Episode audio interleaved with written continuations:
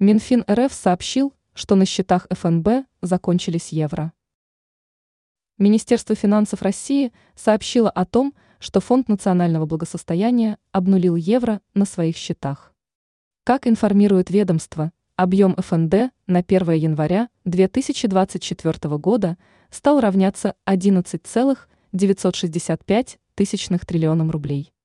Данная сумма эквивалентна 8% прогнозируемого на 2023 год ВВП России, о чем рассказывает официальный веб-сайт Минфина РФ. Также поясняется, что в декабре 2023 года было реализовано 114,94 миллиардов юаней, 232,58 тонны золота и 573,7 миллионов евро. Указанные расчетные операции осуществлялись с целью финансирования дефицита федерального бюджета.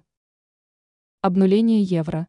Кроме того, акцентируется, что к 1 января 2024 года объем ликвидных активов ФНБ стал равняться 5,1 триллионам рублей.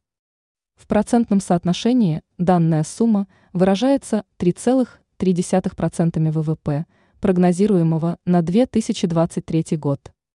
В конце декабря министр финансов России Антон Силуанов информировал, что свободные от вложения в проекты ресурсы ФНБ составили 4,7 триллионов рублей. Ранее сообщалось, что банки в Турции временно не обрабатывают российские платежи.